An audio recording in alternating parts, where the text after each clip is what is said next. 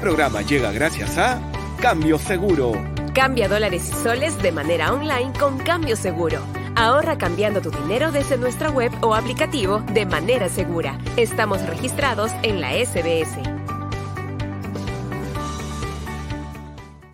Llama.p ayuda a personas profesionales y empresas a mantener el distanciamiento social. Soluciones de firma digital para documentos, contratos, boletas de pago y más, con el mismo valor legal que la firma manuscrita, pero más rápida y segura. Descubre cómo en www.llama.pe.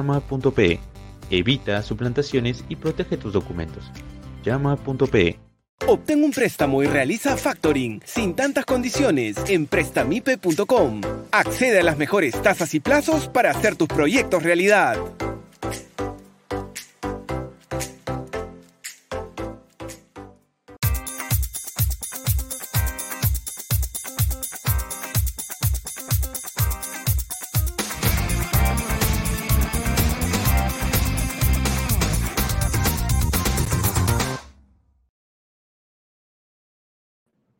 Hola, ¿qué tal? Soy Josefina Townsend. Buenas noches y esto es Sálvese quien pueda. En algún momento en el transcurso de este programa se nos debe unir Renato eh, Cisneros. Mientras, vamos a agradecer primero a nuestros auspiciadores, entre ellos llama.p. Le agradecemos a llama.p. Ayuda a personas, profesionales y empresas a mantener el distanciamiento social. Soluciones de firma digital para documentos, contratos, boletas de pago y más con el mismo valor legal que la firma manuscrita, pero más rápido y seguro. Evita suplantaciones y protege tus documentos. Descubre cómo en www.yama.p. Y también nos acompaña prestamipe.com. Tenemos allá Prestamipe, ahí está Prestamipe, donde encuentras soluciones de financiamiento para tus proyectos. Solicita un préstamo con garantía hipotecaria desde 20 mil soles o haz factoring para tu empresa y obtén liquidez en cuestión de horas ingresando a prestamipe.com. Muchas gracias, Prestamipe. Y también nos acompaña, también nos auspicia Cambio Seguro. Casa de cambio digital registrada en la SBS, cambia dólares por internet de manera fácil y segura, realiza tus operaciones a través de su aplicación y obtenga un precio preferencial usando el código promocional SQP, disponible para Android y iPhone. Muchas gracias a nuestros auspiciadores y muchas gracias a ustedes que nos siguen. Hoy vamos a empezar comentando las noticias y lo vamos a hacer con nuestra invitada, Rosa María Palacio. Rosa María, ¿cómo estás? Buenas noches, gracias por acompañarnos. Muy buenas noches eh, a todos los que nos escuchan en el Perú y en el mundo entero, donde quiera que estén los conductores y la invitada.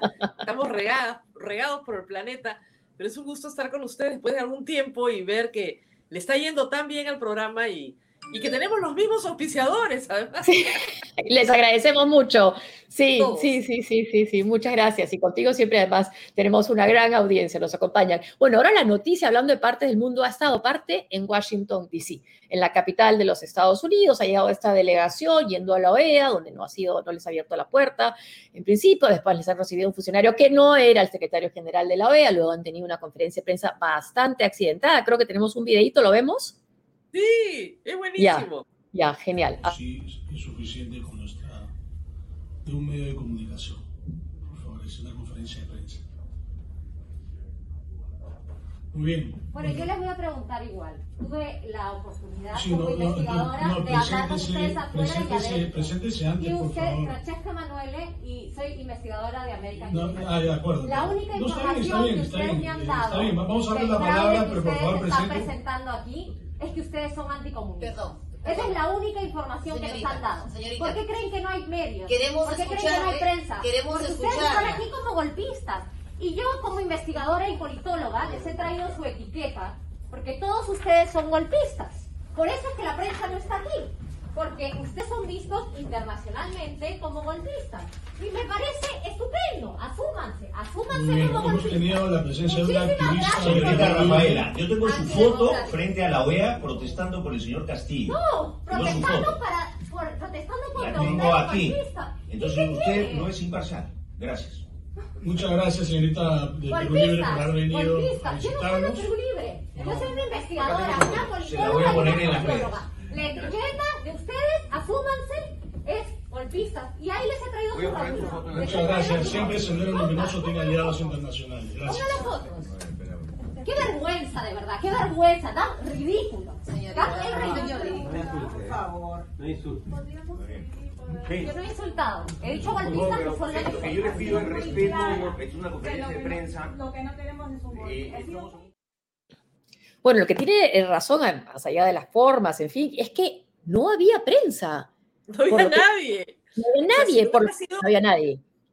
Claro, Había, mira, mira, por, por una- un- la persona que hace este. No, no nos Show. enterábamos de este Nada. evento. Nada, cero. Es, es una, una, re- una reportera de América TV y un reportero de Newsmax, Newsmax, que se considera a la derecha de Fox, que ya es bastante decir. Claro, o sea, lo, lo que pasa es lo siguiente, o sea, miren, alguna vez, eh, Josefina, tú has cubierto Washington mucho tiempo, eh, si uno no va con una cita, ¿no es cierto? Nadie te recibe. Y menos hoy, o sea, tal vez para lo- la audiencia peruana no está claro, pero este fin de semana es fin de semana largo para Estados Unidos. Jueves, 4 de viernes, sábado, domingos, claro, son sus fiestas patrias. Hay además 36 grados en Washington, hay un calor infernal. ¿ya? Sí, Est- estos señores parados en la calle, en terno y corbata, sudando como locos, para Sí. ser recibidos por Almagro. no. Almagro ni siquiera debe estar en Washington. O sea, no fueron recibidos por Almagro, no. o sea, no, y ¿cómo además no, no es, tampoco es cierto lo que dice el almirante Montoya, que el secretario general de la OEA solo recibe representantes de Estado. No es así. Yo he estado revisando su cuenta de Twitter, ha recibido, por ejemplo, un precandidato presidencial nicaragüense, ha recibido un director de orquesta, perdóname, recibe tenemos un personaje Pedro de la sociedad civil, Castellano- Pedro Cateriano, exacto. Pedro Cateriano lo ha visitado hace mes y medio. Así es, en plena campaña, sí. Plena es campaña, para otros temas ya han conversado. O sea, tienes que ir con una cita. Yo he ido a la. Comisión Interamericana de Derechos Humanos a presentar una queja.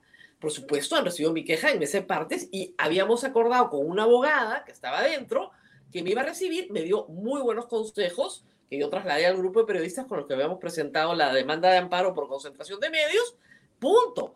A lo más una foto en la puerta presentando en mesa de partes. Pero no se me va a ocurrir a mí que me va a recibir la Comisión Interamericana de Derechos Humanos. Tendría que estar mal de la cabeza. Entonces, creo que, mira, han querido montar un circo frente a una población poco informada en procedimientos, poco informada sobre el sistema interamericano. Y, y ese circo no ha resultado, ha terminado siendo una payasada y la verdad es que nos estamos riendo más en Lima. Hay una, unas declaraciones de Nano Guerra García donde le agarra el micro a América y él Sí, reportea como si él fuera el periodista. Sí. Es terrible la imagen.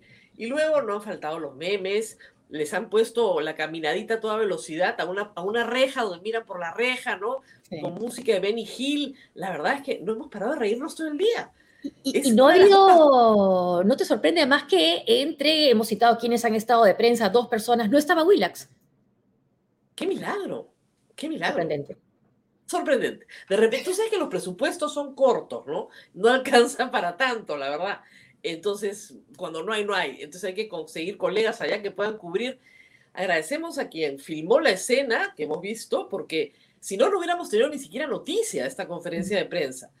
Además, eh, a ver, veamos al grupo. El señor Rano Garra García representando a Fuerza Popular, supongo, presumo. El señor eh, Montoya, el almirante Montoya, congresista electo también, representando a Renovación. No lo sé, porque Renovación Popular parece que entró en una situación en la cual la suerte de Keiko Fujimori es su suerte. La señora Nidia Viches supongo que representa a APRA, suponemos, no estamos muy seguros tampoco, pero es claro que Daniel Córdoba no representa Alianza para el, para el, para el Progreso porque Acuña ya lo ha descalificado. Entonces, ¿quiénes son estos cuatro señores? No sabemos muy bien a quién representan. ¿A sus bancadas? ¿A sus partidos? ¿En serio? ¿Tienen ese poder? Y pedir una auditoría internacional a la OEA, ya se les ha explicado cien veces, que no es un procedimiento aplicable a las elecciones peruanas. No somos Bolivia, aquí no ha habido No se- a ver. ¿por qué no se compara con Bolivia? A ver, porque Bolivia tuvo irregularidades desde el principio, desde el mero momento en el cual el señor Se eh. Evo Morales se niega a cumplir con la constitución que él mismo había hecho Sí, ya un y solicita al tribunal que lo deje participar Sí, cuando estaba impedido de hacerlo. Participa y los, las demás puertas op- opositoras dicen que hay problemas desde el software, pero desde el software. Y hay una protesta permanente en todas las etapas, antes, durante y después. Entonces la OEA, en su misión de observación, recoge estos problemas y los plantea en sus informes de, de observación.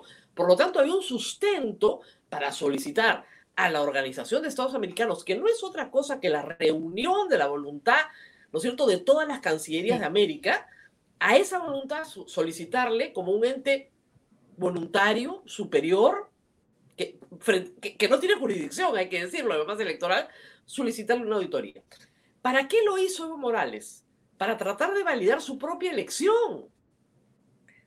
Pero aquí... estando él en el poder, claro, estando él en el poder. Exactamente. Aquí no hay una reelección, aquí no hay una observación señalando irregularidades antes o durante el proceso. La OEA ha dicho que sus informes son avalando todo el proceso y además ha señalado que continúa observando, que no se ha ido al Perú. Entonces, ¿cuál auditoría de qué? ¿De qué? Además, del software, de la digitación, todo eso ya se hizo y está validado. ¿De qué van a hacer? De las actas, porque la tesis central de la defensa de Lourdes Flores es que las firmas de los miembros de mesa no coinciden con sus firmas en RENIEC. Y eso francamente ha terminado siendo insultante. Insultante para personas que en efecto no firman pues igualito como firman en la RENIEC, pero sí son ellos. Y pero tampoco Keiko Fujimori firma igual, es lo que también hemos visto. Ni siquiera que, o sea, no han podido producir en tres semanas un suplantado. Que se presenta y diga, a mí me ha suplantado. A mí me, a mí me, esa, yo no llené esa acta. Esa acta que está ahí llena no es mía. Uno, uno en todo el Perú. Y son 85 mil mesas. ¿Y qué pasa también? Hay que decirlo. Mismo puño gráfico. Parece que Lourdes nunca hubiera participado en una elección. A la hora de llenar las actas, hay uno que escribe más bonito, que escribe más rápido, que es más ordenado y que les dice ya, ustedes vayan haciendo los cálculos, yo voy escribiendo las actas. Y escribe todo el acta y los demás firman. Es lo normal. Es lo normal en un escrutinio a las 8 o 9 de la noche. El que sabe escribir mejor escribe las cinco actas, todas, incluso sus nombres, y todos firman. ¿Cuál es el problema? No hay ninguna causal de nulidad hasta ahora probada. No hay tres hermanos en una mesa, que no lo he sabido, pero si los hay, eso no anula, no anula la voluntad de 300 personas, porque tienes que probar colusión, fraude, intimidación, violencia. Eso es lo que dice la ley y no lo han podido probar. y no, el mismo eh, Córdoba ha dicho que no, que él no tiene las pruebas, ¿no? No, y el papelón del domingo ya era una cosa de locos, porque salió en tres canales de televisión a decir, no tenemos la información y por eso pedimos la auditoría. Sí. como si yo dijera, este, Josefina, yo creo que tú me has robado, ¿ah? no tengo las pruebas, ¿ah? pero este, voy a voltearme tu casa para ver si encuentro algo que podría ser mío. Entonces, se volvió, se volvió loca Rosa María Palacios. ¿Cómo hacer para que el sector que todavía puede creer que le han robado las elecciones a Keiko Fujimori cambie de opinión? Por ejemplo, hoy día sale una entrevista a Monseñor Castillo, pero para un sector de derecha dirán, bueno, ese Monseñor es rojo, ¿no? Entonces, ¿qué queda? Vituperio, al clero, lo único que nos faltaba. Bueno, miren, yo sí creo, yo escribí esto el domingo, cuando tú tienes un tema de creencia, ya no es posible discutir, porque la creencia es un acto de fe yo, yo creo en Dios no porque me den razones para creer en Dios. Es un acto de mi voluntad. Ya no hay razón. Claro, entonces, si una persona cree con fe, con la fe además del converso en algunos casos, que le han robado la elección, por más que tú le expliques lo que acabo de explicar, dónde están los suplantados, etcétera, este, no creo, no, ya, no, acá me han robado la elección. Yo creo que hay un proceso de duelo, o sea, sí entiendo y me siento muy identificada con millones de personas que tienen mucho miedo de una presidencia de Castillo, porque es un candidato improvisado, porque no tiene conocimientos mínimos jurídicos, económicos, de reforma del Estado, o sea, de lo que tienes que saber para administrar la cosa pública, porque el ideario programa de Vladimir Cerrón en materia económica es el hambre, y lo he dicho en todos los términos. Yo me siento muy identificada con todas las personas que tienen ese temor, porque yo también lo tengo. Pero eso no me puede llevar a decir que Pedro Castillo no ha ganado las elecciones sí las ha ganado, con todos esos efectos las ha ganado. Ahora, yo tengo la esperanza de que se modere, pero esa es, una esperanza. Entonces, yo creo que hay que darle a la gente tiempo, Josefina, de que haga un duelo. El duelo tiene, acuérdate, cinco etapas. La primera es la negación. Hay un grupo de gente que está en negación. La segunda es la ira, ¿no? Malditos, se han ganado. Bueno, ok, de ahí viene la negociación, ¿no? Bueno, entonces, este, si se modera un poquito de repente, la depre, y bueno, la aceptación final, pues bueno, entonces hay que esperar que un grupo de peruanos haga el duelo. Claro, lo que pasa es que sí preocupa, y en esto creo que han tergiversado las palabras del doctor Aníbal Torres cuando dijo que, cuando le preguntan si hay un golpe, ¿no? Que puede haber un, baño de sangre, porque fue en esa, en esa situación. Pero incluso en los Estados Unidos no hubo un golpe y sí hubo sangre, hubo muertos, ¿no? Entonces, cinco muertos por este asalto al Capitolio, ¿no? Entonces, es, riesgoso, ¿no? Es muy grave. Muy grave. Bueno, todos tenemos este temor hace muchos días, o sea, no es eh, un temor irreal. Primero, el temor de un golpe de Estado, ¿no? De una ruptura fáctica. Estas arengas de eh, militares en retiro, sí. que supuestamente los militares en retiro y los civiles somos iguales, ¿no? Pero parece que ellos tienen una especie de poder superior que hace que demanden que se desconozcan gobiernos. Sí. Lo cual a mí me parece un acto de sedición incluso para un civil es un acto de sedición, ¿no? Entonces, ese, ese ambiente, ¿no? Y luego un ambiente de partidos que se han aliado, aliados inesperados, ¿no es cierto? Que se han aliado en este mismo coro, vemos a, a Lourdes Flores, no sé si representa al PPC o no. Supongo Porque el PPC no. No, no, no, no, participa en esto, ¿no? No lo hemos, no y, el APRA tampoco, como, y el APRA tampoco. Ah, del Castillo sí. Jorge del Castillo, sí. Y Nidia Vinches también. ¿Te das cuenta? Entonces, Ahora, pero ¿quién representa al APRA? También es otro tema, ¿no? Ese es otro tema. es otro tema. Un grupo que, coordinadora republicana. O sea, ¿quiénes son estas personas? Lo más conservador del Estado peruano. Lo más conservador de la sociedad peruana, probablemente. Entonces, en este ambiente sí preocupa un golpe. Y yo creo que la frase del señor Aníbal Torres es metafórica, pero sí se refiere a que si no se reconoce la presidencia de Castillo, van a, van a haber levantamientos populares, tomas de carreteras en todo el Perú. O sea, en todo el Perú. Lima le ha dado el triunfo a Keiko Fujimori, pero Lima está completamente aislada del país si cree que puede imponer una voluntad sobre el resto del país. Lima es una ciudad tan fácil de cerrar. Tiene tres carreteras de acceso, la Panamericana Norte, la Sur y la, central. Y cierras Canta, un poquito acá, y no hay por dónde. ¿Te das cuenta? Entonces, hay que entender la dimensión de, de el ataque a la voluntad popular, porque hay que entender las encuestas que el 75% del país cree firmemente que ha ganado Pedro Castillo. Y, eso cómo se puede... los de Keiko Fujimori. ¿Y cómo se puede sentir aquellos que votaron por Castillo y quieren anular sus votos? Claro. Además. O, o estos carteles que ponen en las marchas es Lima te repudia. ¿Cómo le puedes decir eso a Pedro Castillo cuando él representa el voto rural, el voto de fuera? Es lo más discriminador y despectivo que puede haber. ¿Cómo puedes poner un cartel que diga Lima te repudia? O sea, un poquito de sensatez. ¿En qué están pensando? ¿En, en esa, en esa visión que, discrimina, que, discrimina, también no crees que está esta, esta idea que, por ejemplo, dice Pedro Castillo que va a pedirle al doctor Velarde que se quede en, el Banco Central de Reserva, ¿no? Entonces, no, no, seguramente eso no es así, esto lo está haciendo para distraer, para ganar tiempo, pero cuando Keiko Fujimori hace su proclama por la democracia y tal, sí le creía a ese mismo sector. Claro. Bueno, cuando es un acto de fe, hay políticos que tú has entrevistado también que te dicen, yo no creo en las encuestas. Entonces tú te ríes, pues dices, oye, las encuestas es una metodología, una aplicación de la estadística. Es como si tú me dijeras, yo no creo en las matemáticas, o yo no creo en la ingeniería, ¿no?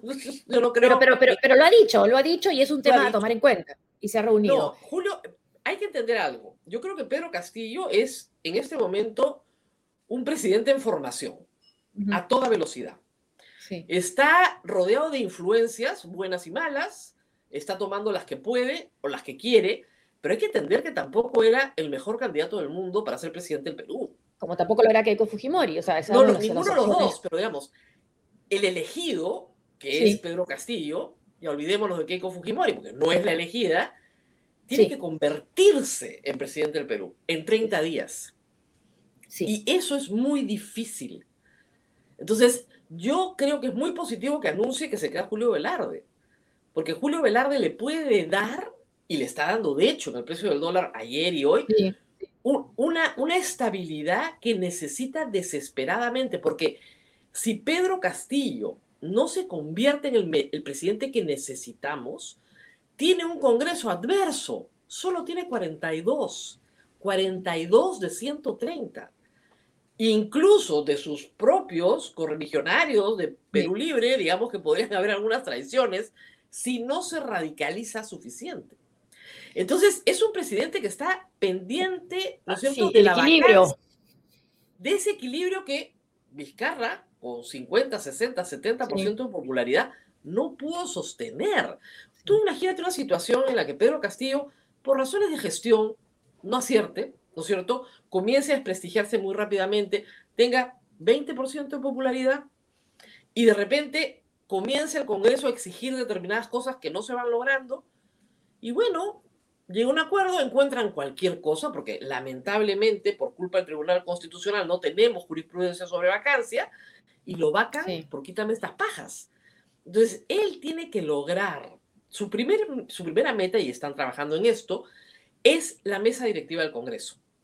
Para lograr una mesa multipartidaria tiene que llegar a un acuerdo. Con Ahí puede estar AP también, quizás, ¿no? Mira, Acción Popular, APP, Morados, Somos Perú, Podemos, ya están, obviamente, juntos por el Perú y Perú Libre. Están ahí. Avance a Perú tiene un problema. De Soto no tendría ningún problema con negociar con Pedro Castillo. No, de hecho se, reunió con él. Claro, el problema es su bancada.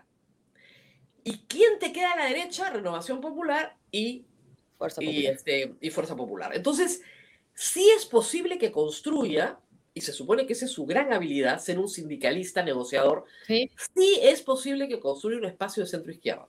Ahora, eso implica qué le das a cada uno, en qué espacio se lo das, cuál es la agenda de cada uno, cuál es tu agenda y qué es lo que estás dispuesto a negociar y no. Entonces, por lo menos creo que ya quedó claro para él y su gente que no hay asamblea constituyente sin pasar por el Congreso. Y yo creo que eso es un gran avance. Ya lo están diciendo todos sus. No hay asamblea constituyente, no hay referéndum sin pasar por el Congreso. Entonces tiene que construir por lo menos una mayoría de 66 para lanzar la idea de renovar el 206, que es el de reforma de la Constitución, en un referéndum pero ya se da cuenta que no es tan fácil, que no tiene las mayorías, ¿no? Es más difícil de lo que piensa. De lo que él pensó, con una Keiko derrotada tres veces, este Equino que tanto se está haciendo memes al respecto. Equino, ¿crees que tenga esta, esta bancada así monolítica o ya no tanto? Yo creo que sí, digamos, no como la de los 73 congresistas que se desgranó también. Final, claro, obviamente, ¿no? En la medida en que ella sea una opción ella o alguien de Fuerza Popular para dentro de cinco años, yo creo que se van a mantener. Lo que pasa con estas bancadas es que se mantienen juntas hasta un año antes de las elecciones siguientes. Y créeme que este Congreso va a revertir la reforma constitucional para poderse reelegir, de todas maneras. ¿ya? O sea, si hay algo que un congresista ama es su puesto de trabajo. Entonces, no van a permitir que los disuelvan, por lo tanto, no van a a malgastar sus balas, ¿no es cierto? Declarando, digamos, este, negando confianza a gabinetes. ¿Y, no, hay tiempo, crees tú, para, para hacer el cambio que está proponiendo en el Congreso sobre la cuestión de confianza? Yo creo que se va a caer y además incluso proponiéndole el cambio, aún proponiendo el cambio, este, eso va a ir al Tribunal Constitucional y hay jurisprudencia en contrario. O sea, Luis Valdés sabe perfectamente que está tratando de pasar una ley que no puede pasar por ley porque ya el Tribunal Constitucional dijo que esa reforma se hace por, por reforma constitucional.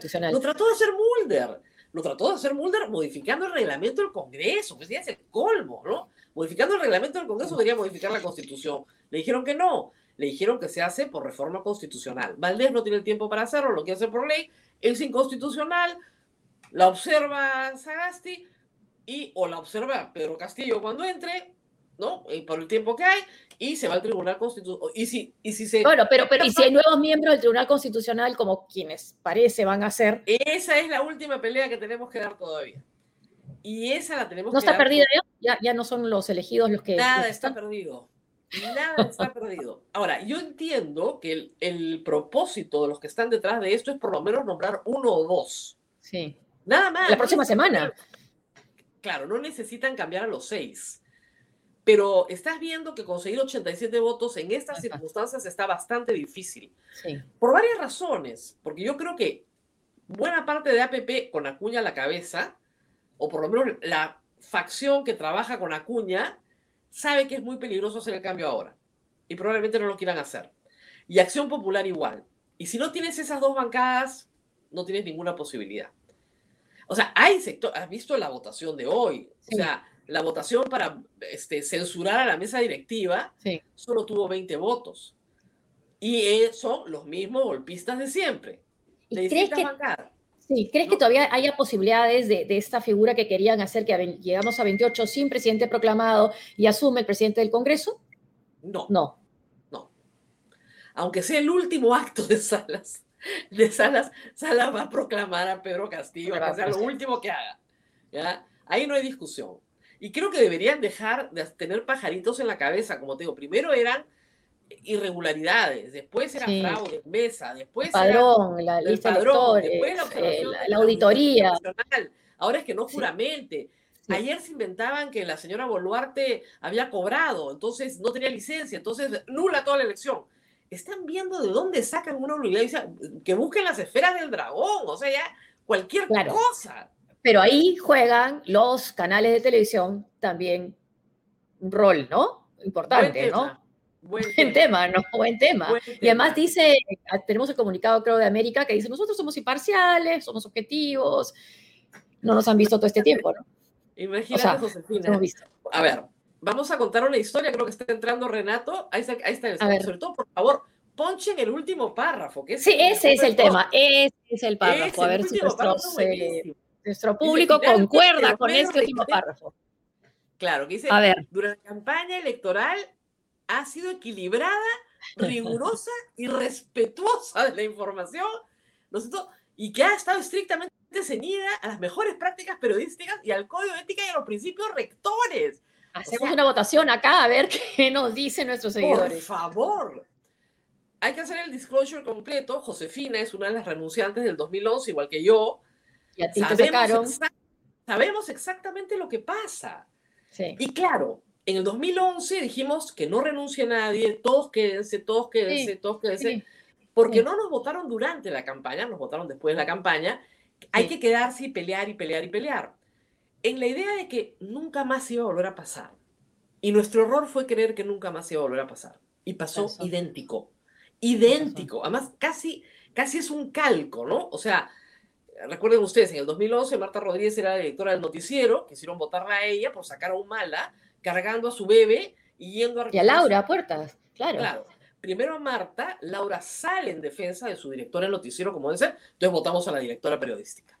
Y ahí se armó el zafarrancho, todos apoyando a la directora periodística, votaron a Pati Montero, que era la directora de Canal N, como castigo, digamos, y luego me votaron a mí, luego a Laura, y luego a todos ustedes se fueron con Laura, como era lo lógico.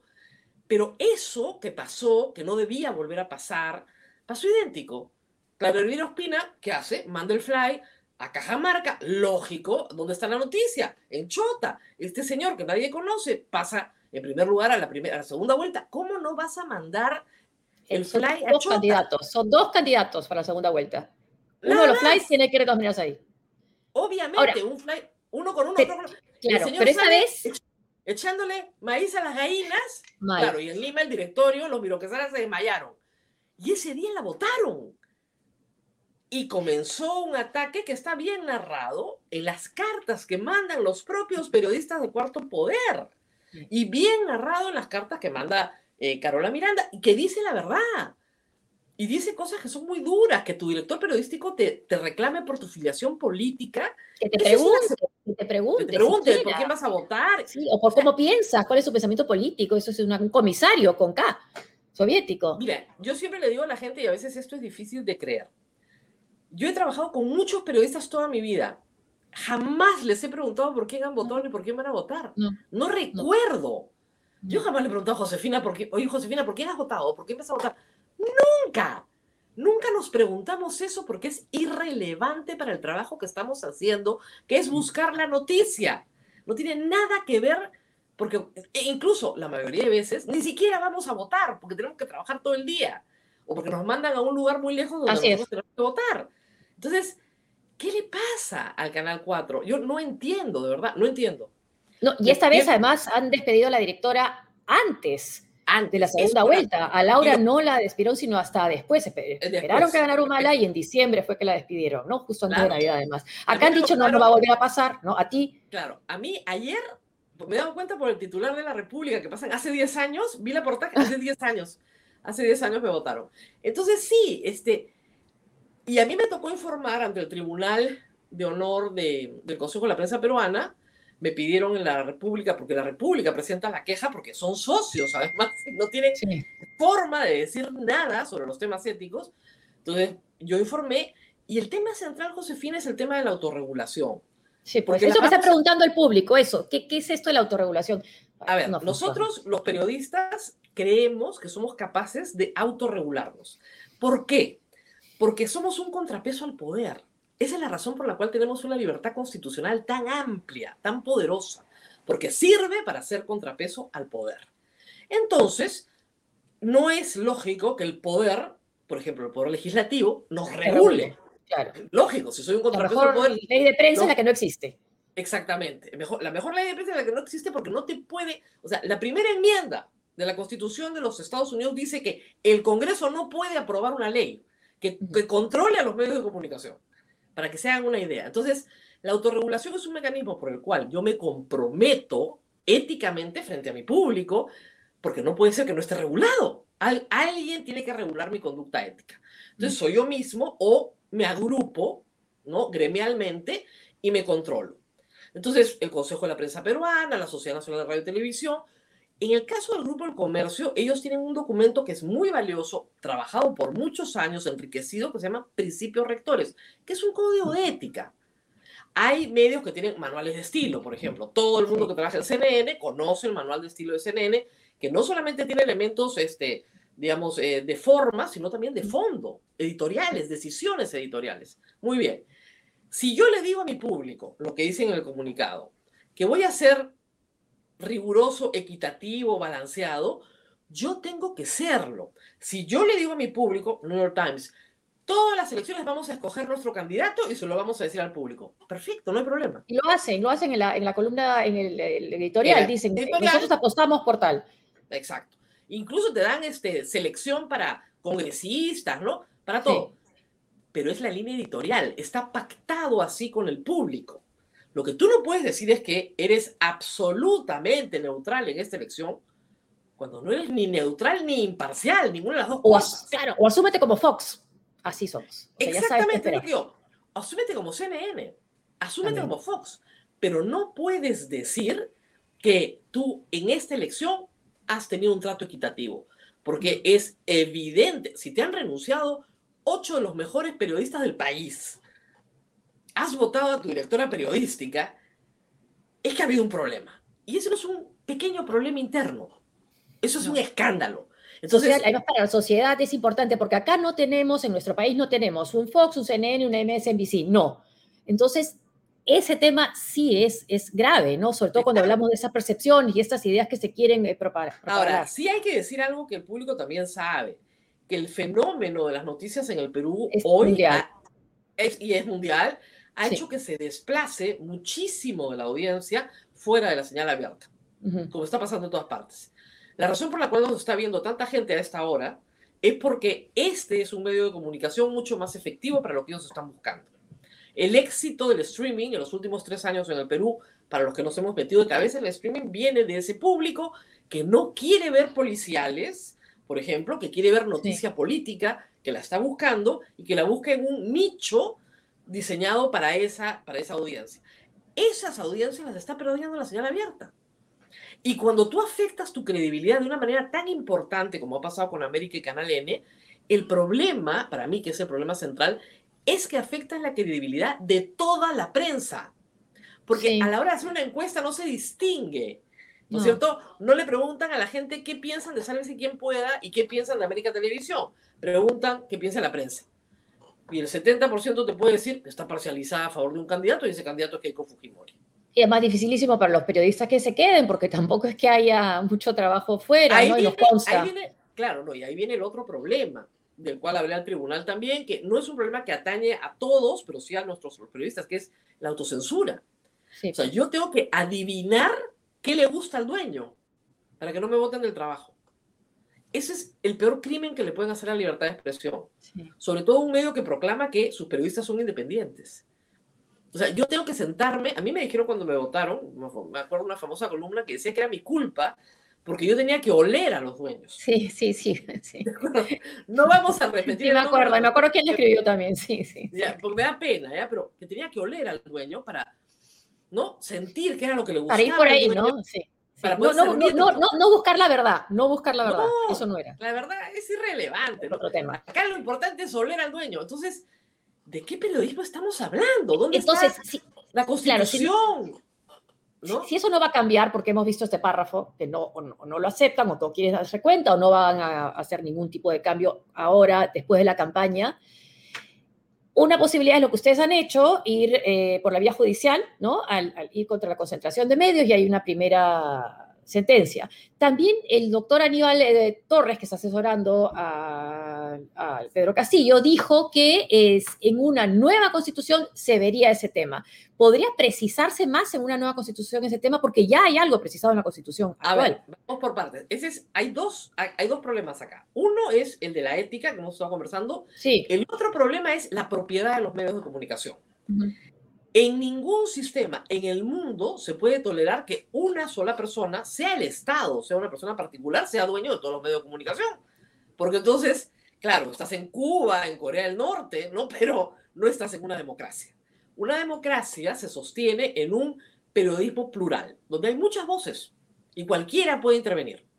Entonces, en nuestra constitución se establece que no puede haber acaparamiento de medios de comunicación. Para radio y televisión, las normas están en la ley de radio y televisión, 30%, 20% para radio, ¿no? Del mercado en el cual estás ahí relevante. En el caso de prensa escrita, no hay norma. Y lo que sostiene el comercio y sus abogados, este, amigos míos, Alfredo Muller, Enrique García, es que los medios de comunicación de prensa escrita no pueden ser acaparados porque son como las arenas del mar, son infinitos, y como son infinitos, nadie puede acapararlos, lo cual es una falacia. Porque todo el mundo sabe que las barreras de acceso al mercado de prensa escrita son gigantescas, tanto en anunciantes como en comisiones de canillitas y otras más. O sea que no, hay una barrera de acceso tan grandes que no es que florezcan los medios de comunicación de prensa escrita. Cuando una sola compañía, una sola empresa tiene el 80%, midiéndolo por publicidad o por lectoría, del mercado de prensa escrita, hay un problema constitucional. Se les dijo y se les advirtió. Bueno, perdieron. Se demoró ocho años el juez, pero perdieron. Van a apelar, deben haber apelado hoy, más tardar mañana. Una vez que apelen, vamos a segunda instancia. En segunda instancia, supongamos que ganamos. Bueno, las cosas tienen que volver al estado anterior. No sé cómo lo van a ejecutar, pero tienen que volver al estado anterior. ¿Y, qué significaría para un Canal 4 más eh, plural?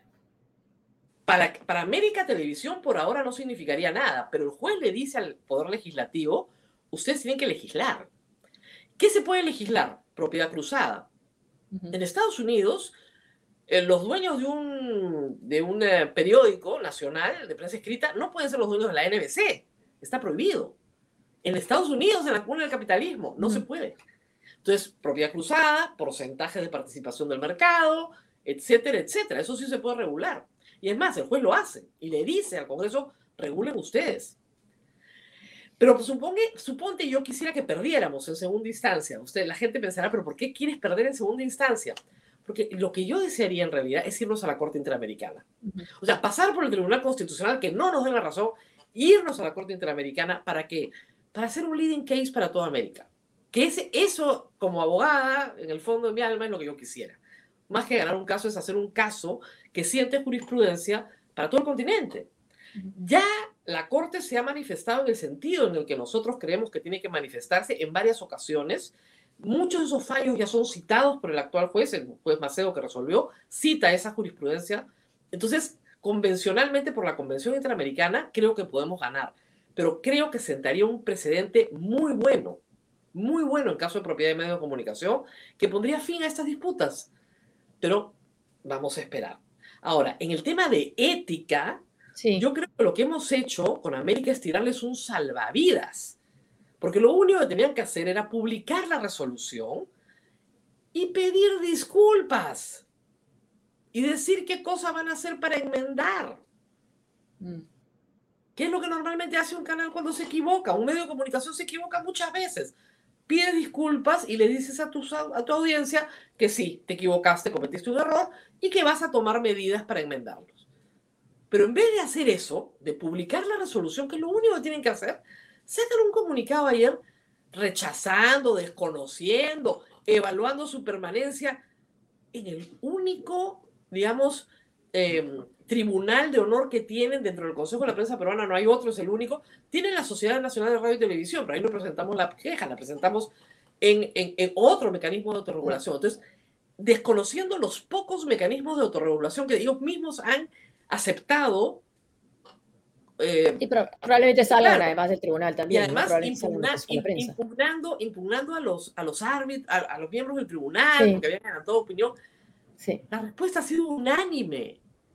Y el voto singular de Andrés Calderón no solamente va en el sentido de sus compañeros, sino que profundiza más en el asunto de la autorregulación.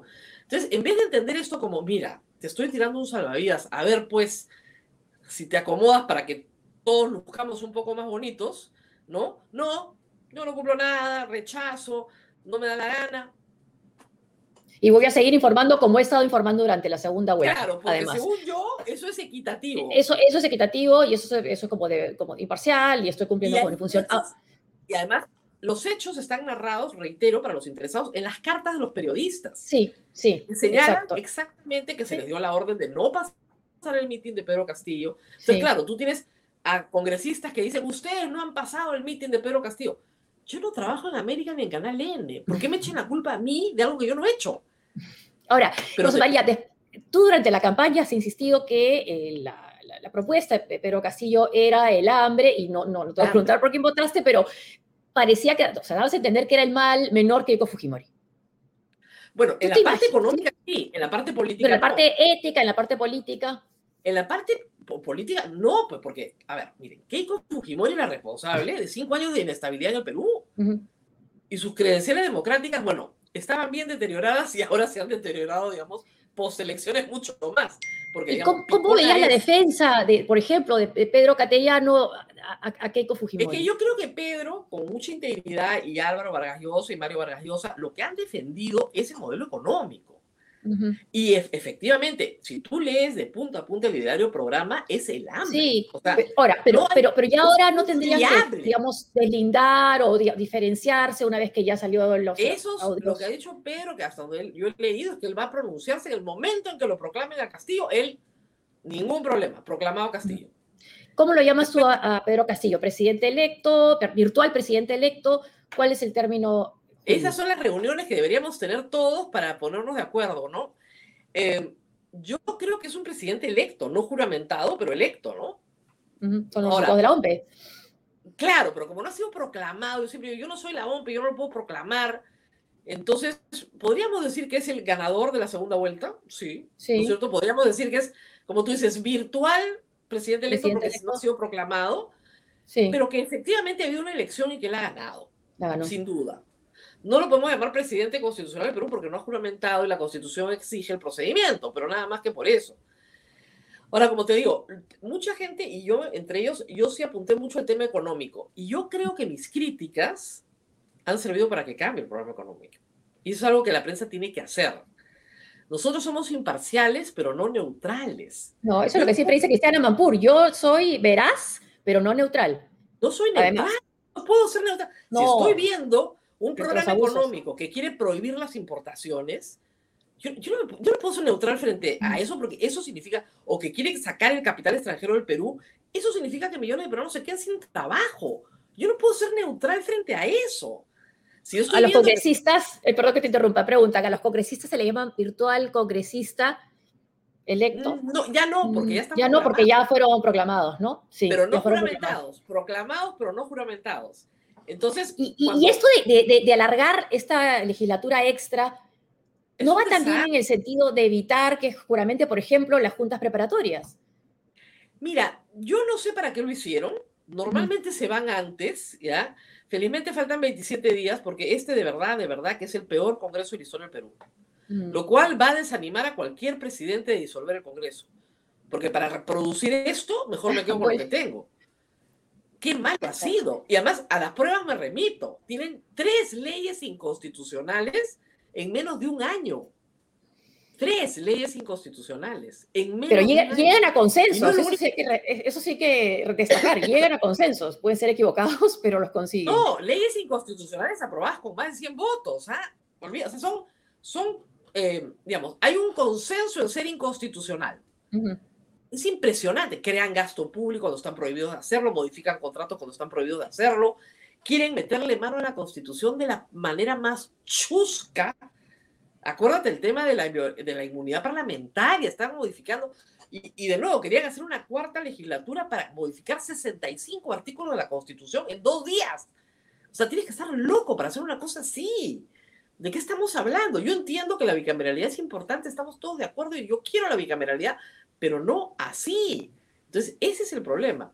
A Mira, ver, hay una pregunta acá, Josefina, a ver, eh, Rosa María, ¿el nuevo TC, si lo elige ese Congreso, puede anular las elecciones? No, no, no, no, no. Josefina y yo fuimos a la misma universidad. La Pero tú última te abogada. Yo soy bachiller. pero la última y definitiva instancia en una elección es el Jurado Nacional de Elecciones y no cabe recurso, no cabe recurso alguno en su contra. Eso dice la Constitución. O sea, la última, la palabra, ahorita la tienen tres personas. Tres. Porque Rodríguez Montesa obviamente no aporta nada, es parte del mismo grupo. Pero ha votado, ha votado en algunos casos. eh, Sí, ha votado, pero siempre en contra, ¿no? Sí, o sea, igualito, es como si hubiera sustituido Mm. a Arce con Rodríguez Montesa para todo efecto práctico, ¿no? Y no fue la bomba atómica que dijo Lourdes Flores la, la, eh, la declinación de, de Arce, ¿no? Trataron de que fuera, que te digo, pues las esferas del dragón, o sea, todos los días inventan algo para que no se proclame el candidato ganador. Es una vergüenza, y es una vergüenza de verdad que personas que han tenido una carrera democrática, que han luchado por la democracia en momentos muy críticos del Perú, terminen así, tratando de impedir el resultado de una elección. Es, ver- es vergonzoso, de vergüenza ajena. ¿Cómo, ¿Cómo ves el futuro de Keiko Fujimori? Mira, complicado, complicado, porque ahorita ya tiene que... Yo siempre he sostenido que Keiko Fujimori no es responsable del lavado de activos porque el delito no existía en el momento en que ella lo comete, ¿ok? Recibir donaciones de campaña de cualquier fuente, que tú no sabes si es lícita o no, no constituye delito porque ese delito recién existe en el Perú, en el Código Penal, desde el año 2019. El problema de Keiko Fujimori es que para evitar ser juzgada por un delito que no cometió, sí cometió el delito de obstrucción de la justicia. Y eso lo tienen bien acreditado. Compra de testigos, eliminación de documentación, eh, eh, digamos, coordinación con los otros coautores. O sea, obstrucción de la justicia hay, y hay bastantes elementos de obstrucción de la justicia. Entonces, el problema de Keiko Fujimori es que yo no creo que la lleguen a condenar finalmente por lavado. Como no creo que lleguen a condenar ni a Humala, ni tampoco a Lourdes Flores, ni a todos los que están por donaciones de campaña. Pero en el caso de Keiko Fujimori, su conducta durante el proceso, o sea, tratar de reunirse con Inostroza, todos esos hechos constituyen obstrucción de la justicia. Y ahí sí le pueden poner, ya, suponte que una pena suspendida. Igual no puede postular el 2026, condenada por delito doloso. Entonces, ¿Crees suponte que, que le den crees cuatro, que- sí, que cuatro años? cuatro años Sí, suspendida. ya, que, que dentro de un año se emita sentencia. Y le den una suspendida por, por, por obstrucción de la justicia Mm. con reglas de conducta, etcétera. ¿Qué sería lo justo? ¿No? No puede Sí. postular el 2026. Ya no puede. Entonces yo creo que sus- su, su posibilidad de ser eh, una opción en el 2026 ha terminado. ¿Y crees que la por- coordinadora republicana ya la está abandonando? Ya la abandonó hace rato. Ya la abandonó. Pero no te has dado cuenta que eh, Juan Carlos Tafur, que por eso tiene un gran ojo, me dice, el sábado habían dos mítines de Keiko y en uno no Sí, estaba pues. Keiko. El, Sí. el, el, el, dueño del santo era López Aliaga. Claro. López y a Washington Aliaga- no puede venir, no puede ir porque no, no, no, no te puede salir del país, ¿no? Claro, López Aliaga lo que necesita en realidad es ocupar el espacio de Keiko Fujimori en la derecha más conservadora limeña, donde le fue muy bien. Hay que decir que en primera vuelta le fue muy bien. Y, y, y, no solamente en San Isidro Miraflores, ganó en San Juan no, de Lurigancho. O sea, Facholandia es grande porque él apela al voto conservador. Lima es conservadora. Entonces, le fue bien, no le fue mal, quedó tercero. Al final de cuentas quedó tercero. Y, en efecto, no va a perder esa posición, está apostando a ser alcalde de Lima, unos años renunciar, postular de nuevo a la presidencia.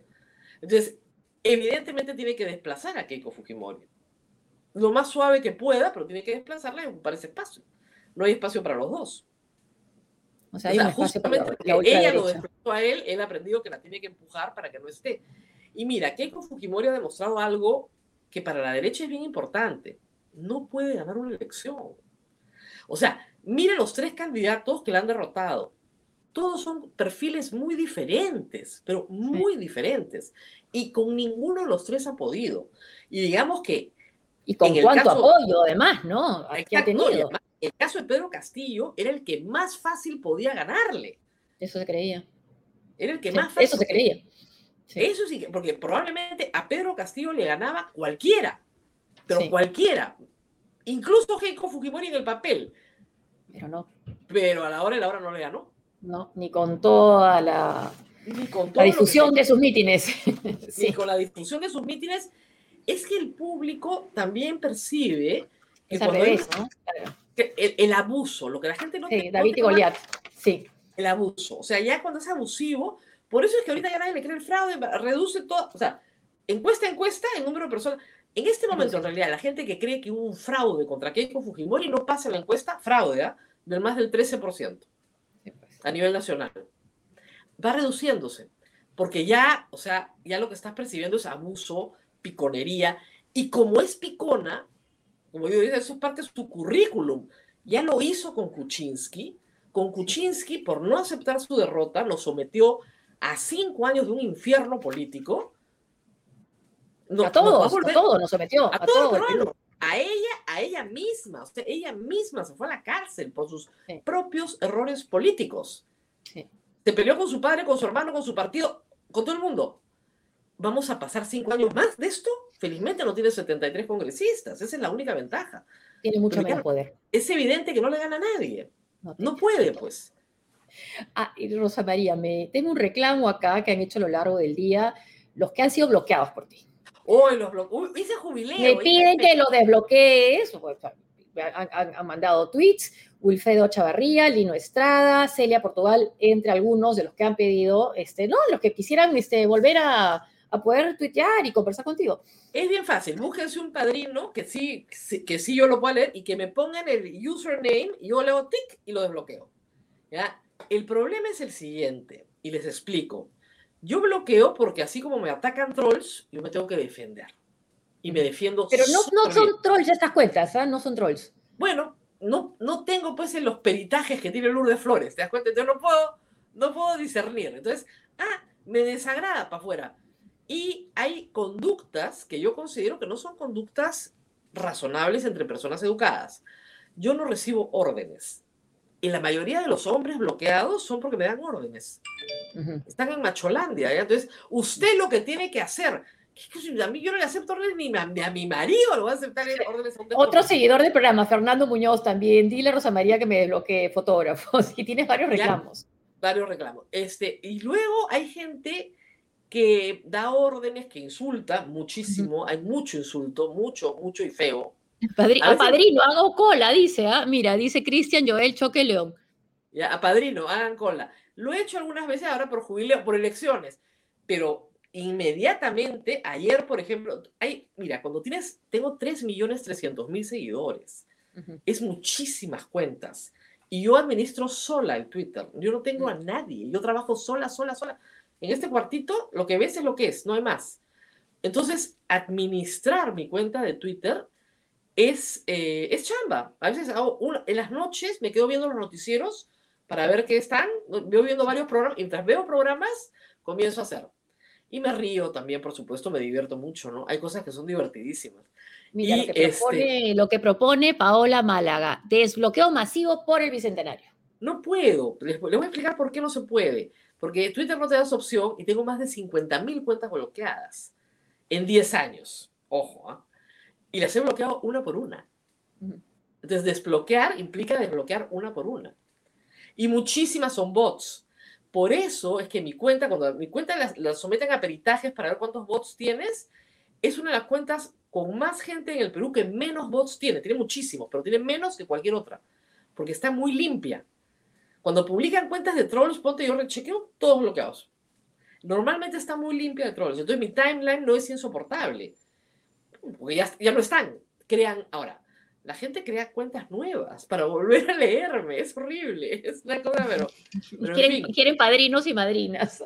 Ah, bueno, busquen un padrino una madrina, pero me tienen que poner el user. A mí me encanta. Usted me bloqueó, pero si no me pones cómo te llamas, mi amor, y he, bloqueado cincuenta y tantas mil cuentas, ¿cómo quieres que sepa quién eres tú? No, además, ¿por qué me bloqueó? No tengo la menor idea. ¿Qué habrás hecho? ¿Qué cosa fea habrás dicho? Y otra cosa, también hago cercos epidemiológicos, ¿eh? sobre todo en campaña. Es decir, cuando tienes una persona que te insulta feo y tú entras a esa cuenta y tiene pues 15 seguidores, le bloqueas los 15 seguidores y le bloqueas a todos los que le dan like. De esa manera, nadie más de ese nodo, porque son, los trolls funcionan en nodos, ese nodo lo rompes y desaparece y nunca más aparece. Entonces es toda una estrategia, es una cosa, la fumigación, cuando digo fumigación al máximo es el troll, sus seguidores, los que le dieron like, toda la panaca completa se entierra y ya desaparecen, pues. Entonces hay gente inocente, dice, yo no sabía sí, pues, Sí, pues, claro. Pero bueno, pues, tienen una chance, tienen una chance. Exacto, tienen una chance. De vez en cuando hay jubileos. okay, Renato Cineros, Renato Cineros no vino a trabajar. No apareció Renato. Yo creo que está en el veraneo madrileño, ¿ah? Yo creo, el calor, sí. El, calor lo debe tener así un poco. Bueno, son las 2 de la mañana para ir. Son las 2 de la mañana también, son las 2 de la mañana. Vamos a contar con el sobre el, viernes, pero hemos tenido una conversación entre periodistas, este, entre las dos que hemos coincidido antes en Canal 4, ¿no? Estuve en 4 y en el N, sí. Ahora fuera de la señal abierta. Fuera de. Pero, oye, veo esa cantidad de gente nos sigue en vivo, qué divertido el programa. No veo porque no veo bien. Mira, yo veo las justas y me estoy haciendo la esforzadita, ¿ya? Creo que ahí dice 58 mil, no sé cuál. 58 mil gentes es mucha gente, es medio punto rating y no nos cuesta lo que les cuesta a ellos. ¿Te das cuenta? y este programa se repite, además, este programa se graba y se repite miles de veces. Todo lo que ustedes quieran verlo. Nos ven más que la televisión de señal abierta. Y eso ya lo saben los anunciantes, felizmente felizmente, felizmente, y los que nos acompañan y los que nos siguen. Así que muchas gracias, Rosa María, por esta conversación. Muy bien, entonces nos vemos pronto, porque ya termina tu programa, nos tenemos que ir. Chau, chau. Sí, un gusto verte, un gusto verte y muchas gracias a todos por seguirnos también. Gracias. Nos vemos. Gracias. Chao, chao.